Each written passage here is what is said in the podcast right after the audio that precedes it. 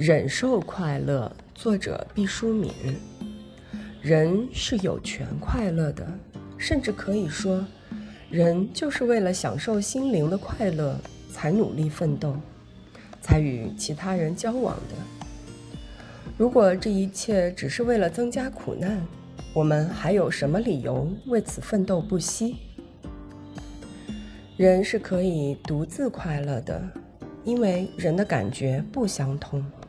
既然没有人能代替我们感受切肤之痛，也就没有人能指责我们独自快乐。不要以为快乐是自私的。当我们快乐的时候，我们就播种了快乐的种子。我们把快乐传给周围的人，我们善待周围的世界。这又怎么能说快乐是自私的呢？当我们不接纳快乐的时候，我们实际上是不尊重自己，不相信自己，不给自己留下精神驰骋的空间。快乐是一种无拘无束的展翅翱翔，快乐是一种淋漓尽致的挥毫泼墨，快乐是一种两情相依，快乐是一种生死无言。对于快乐，如同对待一片丰美的草地。不要忍受，要享受。享受快乐就是享受人生。如果不享受快乐，难道要我们享受苦难？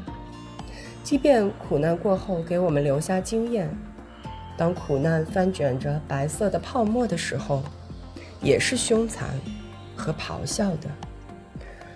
快乐是我们人生得以有所复利的红枫叶。快乐是维系生命之旅的坚韧缰绳。